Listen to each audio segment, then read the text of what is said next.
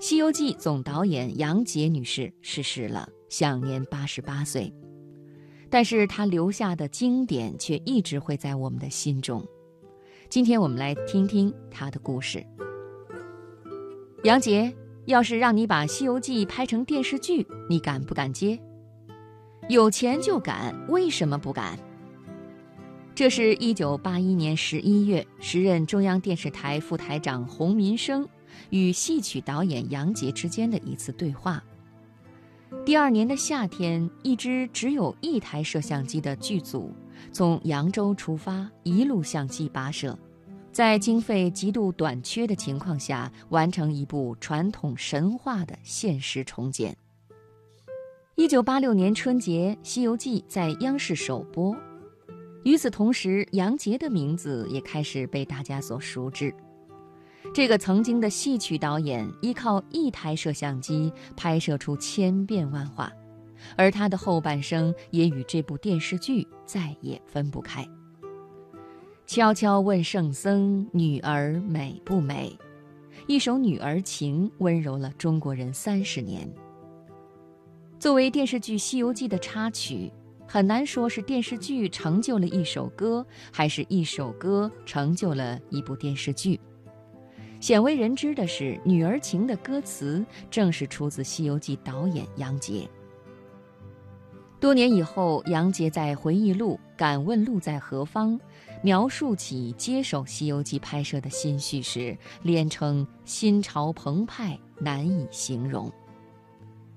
一九八一年底，中央电视台根据上级指示精神，打算将四大名著拍摄成电视剧。在文艺部的一次小组会上，杨洁被时任副台长洪民生点将，在谈及要求的时候，杨洁只提出经费管够。一九八二年七月十六日，《西游记》在扬州开机，实际上杨洁很快发现，剧组几乎面临着样样短缺的窘境，经费紧张。主要角色当中，孙悟空和猪八戒每集酬劳为八十元，沙僧六十元，其余人员更低。这样的价格已经吓跑了一批当时的明星。与此同时，器材与设备同样困扰着杨洁。作为一部神话巨作，腾云驾雾当然少不了。在没有威亚的前提下，剧组用钢丝手工制作吊绳。几乎每个演员都有摔倒的经历。拍摄空中打斗的时候，让演员从蹦床往上蹦，摄像平躺，以天空为背景来拍摄。没有白马，就将黑马刷上白漆。一到下雨天，马身上黑一块白一块，小白龙成了小花龙。杨洁在回忆录中称，整个剧组只有一台旧摄像机。开拍前，首先要先将焦点对好。如果演员有移动，那就需要重新调焦。就是依靠着这样一台摄像机，杨洁拍出了腾挪闪转，拍出了七十二变，拍出了观众眼花缭乱的交错感。一九八五年，中日第二届电视艺术交流会上，日本 NHK 电视台的导演问杨洁。你们的《西游记》角度变化那么多，用了几台摄像机？杨杰重复回答了三遍：“一台。”日本同行依然无法相信，摇头惊叹：“这是不可能的呀！”比现实困难更让杨杰为难的是抽象的怎么拍。尽管今天唐僧师徒四人的形象深入人心。但是在当时，这四个人应该长什么样，没人能说得出来。一个猪八戒的肚子跟脸，那个鼻子长还是短，颜色是黑还是白，脸上要不要长毛，不知道啊。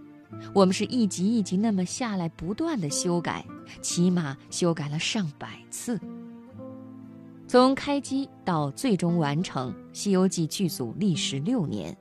从南到北，足迹遍布中国以及印度、泰国。六年里，杨洁与担任摄像师的丈夫王重秋一道，将剧组当作家庭来经营。她成了家长，剧组内有成员过生日，所有人一起庆祝；逢年过节也会邀请家属前来探班。华商报此前报道，《西游记》剧组的行李装了七八辆车，每次转点，包括杨洁在内，所有的工作人员都要自己装车卸车。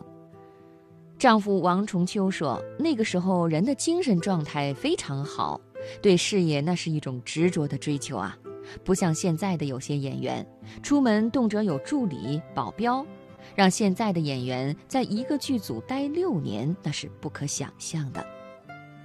在外时间长了，议论开始出现：谁拍电视剧会这么慢呀？绣花也绣出来了。”国家不该拿这么多的钱让他们去游山玩水，没有把《西游记》停拍是最不明智的决定。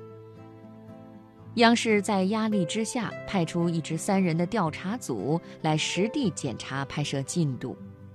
调查组在与剧组同吃同住一个星期以后，面对发霉的面包和鼠患不断的宿营地，调查组选择告辞，非议迎刃而解。尽管经费紧张，为了拍摄质量，杨洁也会展现出强硬的一面。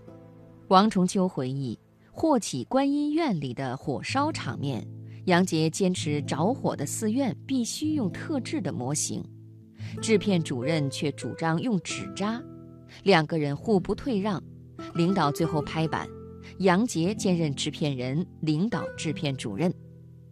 这是新中国第一位女制片人。